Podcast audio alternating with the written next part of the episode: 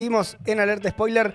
Hablábamos recién de algunas, algunos anuncios por parte del gobernador de la provincia de Buenos Aires y eh, aparecía la policía bonaerense detrás. En el marco de una situación donde, bueno, hay otras eh, jerarquías, ¿no? También otras cuestiones, otros aspectos en los cuales atender, a los cuales eh, darle también una importancia en la provincia de Buenos Aires y uno de ellos, sin lugar a dudas, es el tema eh, de la educación y de la educación pública en particular. Así que para charlar un poco de este tema y de cómo está la, situación respecto de esto en la provincia, qué escenario también se viene, estamos en comunicación con Natalia González Eligra, eh, docente, bueno, referente del SUTEDA Matanza y eh, referente y candidata del PTS del Frente Izquierda y los Trabajadores Unidad. También, buenos días, Nati, ¿cómo estás? Hola, ¿qué tal? Buen día. ¿Cómo, ¿Cómo, andás? Buen viernes. Eh, y bueno, te recibimos antes con, esa imagen un poco, un tanto chocante de eh, Axel Kisilov, el gobernador de la provincia, anunciando un aumento para eh, la policía bonaerense. y hay, hay, hay, una situación bastante crítica en lo que hace a la educación en la provincia de Buenos Aires. ¿Cuál es tu, tu visión respecto de esto? Sí, yo me veía la noticia, este, además de que eh, plantea, digamos, esto que vos decís de las prioridades que tiene el gobierno en campaña, ¿no? Eh, esos mismos policías son los policías que persiguen y hostigan a nuestros pibes en los barrios. Entonces, bueno, eh, realmente genera mucha bronca. Y, pero también este, desnudó una realidad la elección, ¿no? En, en la provincia de Buenos Aires, porque el voto castigo, este, por lo que nosotros pudimos ver con las familias de nuestros alumnos y todo, muchas familias estaban muy desilusionadas, digamos, y decepcionadas con el gobierno en relación a lo que fue la política educativa, ¿no? Creo que fue un tema importante que va a serlo también este, de acá eh, en adelante. Vos fíjate que el, cuando se decretó eh, el cierre, digamos, de las escuelas, obviamente por una decisión sanitaria correcta en su momento, se decretó la educación virtual, pero el gobierno no tomó ninguna medida para garantizarla.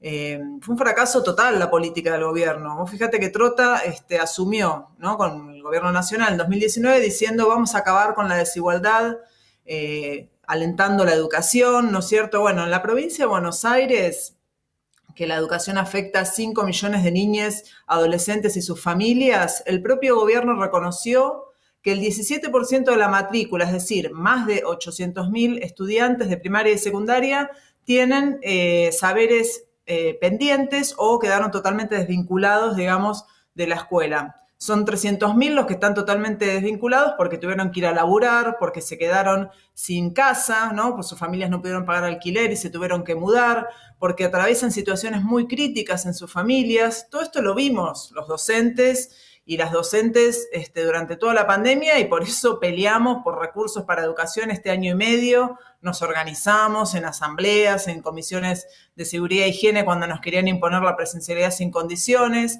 pero no fue la decisión del gobierno, digamos, de priorizar la educación. Por eso hoy, después de este eh, lapso, digamos, que gobernó el peronismo, eh, podemos decir que el Estado no garantizó el derecho a la educación para los, sobre todo para los sectores más golpeados de la crisis, ¿no? Y ahora están preocupados por las elecciones y quieren resolverlo para recuperar votos. Entonces lo hacen precarizando aún más la educación. Eh, vos hablás de precarización, ¿por qué? Porque conoces docentes precarizadas, porque padres te hablan de la precarización, porque los vivimos misma en, las escuelas que das clases.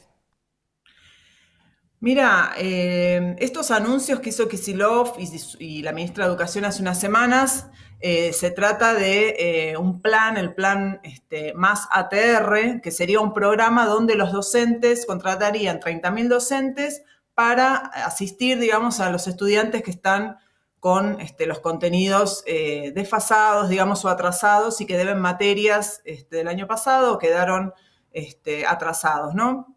Bueno, estos docentes que contrata el gobierno es la segunda vez que lo hace ya en pandemia, es el segundo año que genera este plan, que es un programa que contrata a término, es decir, por unos meses a los docentes, tienen menos derechos que los docentes mal llamados estables, digamos que tenemos un estatuto que vendría a ser el convenio, digamos, de, nuestra rama, tienen menos derechos de eso, por ejemplo, los días de licencia, los días de vacaciones, a los auxiliares y algunos cargos les pagan en negro. E incluso, como tienen que, como lo que le importa al gobierno es cerrar los números, y hay tantas materias que deben los, por ejemplo, en secundaria, que es donde yo trabajo, hay muchas áreas, digamos, donde los chicos tienen que recuperar, pero no hay docentes de todas las áreas, bueno, los ponen este, a dar, digamos, eh, las materias, recuperar cualquier materia sin importar la formación que tengan, es decir, que los sectores más golpeados por la crisis les van a garantizar solo los contenidos elementales. Por eso, eh, precarización de la docencia, del trabajo y una precarización de la educación para los sectores que tienen ya sus vidas precarizadas, ¿no? Entonces, este, esto quiero llamar la atención porque cuando el gobierno repite, digamos, la receta, es la segunda vez que lo aplica, es porque tiene una intención de estabilizar la precarización, de, que venga para quedarse, ¿no? Eh, y no es una política este, que los sindicatos rechacen, por el contrario, Baradel, La Celeste en su tema en la provincia ha aplaudido y promueve este, estas eh, medidas y estos programas, ¿no? Entonces nosotros queremos denunciar esta situación de la precarización porque ya lo vimos en otro momento. En el año 2008 y 2010, con el gobierno de Cristina, eh, ¿Es el mismo modelo? ¿Es el mismo modelo? ¿Es el mismo modelo el plan Fines que, que el ATR? Es muy parecido, ¿no? El plan Fines era para la educación de adultos y desde el año 2008-2010 a esta parte se fueron reemplazando esos cargos de Fines, que son planes precarios, por los docentes estables, ¿no? Entonces, al día de hoy está absolutamente desmantelada la rama de adultos. Vidal aprovechó esta precarización en su gestión y cerró los bachilleratos populares, que es, eh, perdón, los bachilleratos, que es, que es la educación para adultos.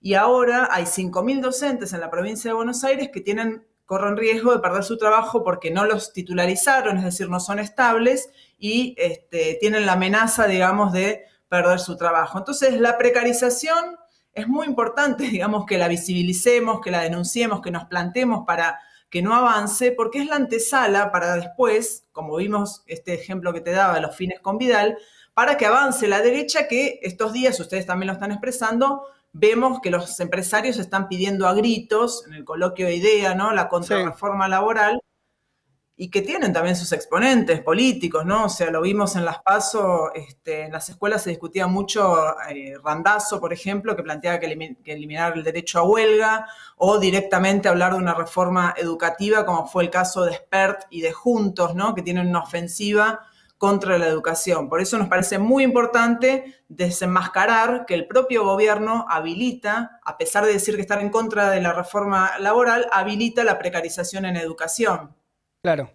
Claro, ahí hay, un tema, digamos, por la, mm, por la extensión ¿no? del sector eh, al cual afecta. O sea, por un lado vos dabas el dato de 5 millones de, estudiantes, más las familias que están, eh, bueno, que, es parte también de la, de la comunidad educativa ahí en la provincia de Buenos Aires. Eh, y este, este debate o esta, esta ofensiva del gobierno de avanzar con una mayor precarización también ahí, en el marco de, un debate general, ¿no? Que, que hace a, cómo se reorganizan las fuerzas ¿no? de, del trabajo en Argentina en el marco de una, de una fuerte crisis. Eh, y dos preguntas en este sentido. Una, ¿cómo, cómo viene actuando Em, quienes dirigen eh, los sindicatos, ¿no? Fundamentalmente ahí el, el SUTEBA. Eh, y por otro lado, ¿qué eh, propuestas o qué visión, qué alternativa desde la izquierda? Vos también sos, sos candidata del Frente Izquierda y de los Trabajadores Unidad. Sí, es importante esto que, que planteas, Leo, porque además em, vimos también a empresarios, digamos, este, envalentonados como los de Toyota, y mm. quería este, contar, digamos, un, ejemplo que me parece que ilustra este, la intencionalidad que tiene el empresariado en la injerencia de la educación. Por ejemplo, Toyota tiene un este, centro laboral que se llama, es un centro de formación laboral en la propia planta, ¿no? Es un este, centro de formación que depende del gobierno de la provincia, donde hace poquito se recibieron 340 estudiantes y vimos cómo este, hace poquito el gerente de Toyota decía que no encontraba estudiantes secundarios para su formación. Lo que está pidiendo es injerencia en los contenidos para formar, digamos, este, obreros, esclavos en manos de obra barata. Por eso es muy importante que los docentes, las familias nos plantemos para defender la educación. Y en esto no tenemos eh, de aliados, digamos, a los dirigentes sindicales que están funcionando casi como funcionarios sin cartera, digamos, este, llamando a apoyar con todo el gobierno, invitando a los funcionarios a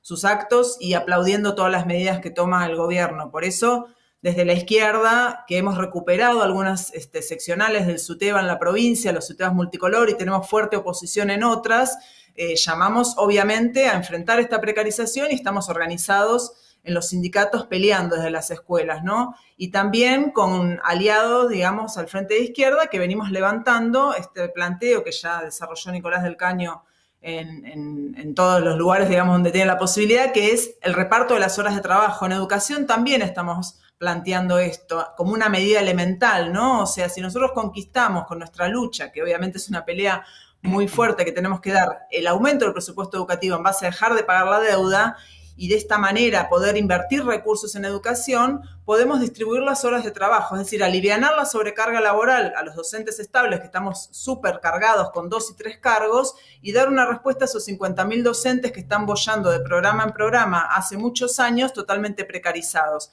Para eso planteamos que los docentes tenemos que trabajar seis horas, un cargo, digamos, de cuatro horas frente al curso y dedicar dos horas para las tareas pedagógicas con un salario igual a la canasta familiar y de esta manera tomar la primera medida elemental, obviamente, para pelear por una calidad educativa, digamos, que es una pelea también muy importante para este, los sectores populares, ¿no? Creo que es una pelea central en Argentina para que no se cristalice nuevamente, como hemos visto en otras crisis, generaciones de pibes pobres con una educación degradada y sus familias que pagan la crisis. Obviamente que esto es una pelea enorme que tenemos que arrancársela a los sindicatos con nuestra organización, la lucha y en unidad con otros sectores para ganar las calles e imponerlo. Por eso Obviamente, desde nuestros lugares también estamos llamando a todos los compañeros en las escuelas a que impulsen la campaña del Frente de Izquierda con nosotros, en los barrios, en las escuelas, porque no da lo mismo si en esta etapa tenemos diputados que defiendan en el Congreso nuestros intereses, que se planten contra los presupuestos de ajuste, que se planten contra la reforma laboral, contra los pagos al FMI y que banquen nuestra lucha en las calles. ¿no? Creo que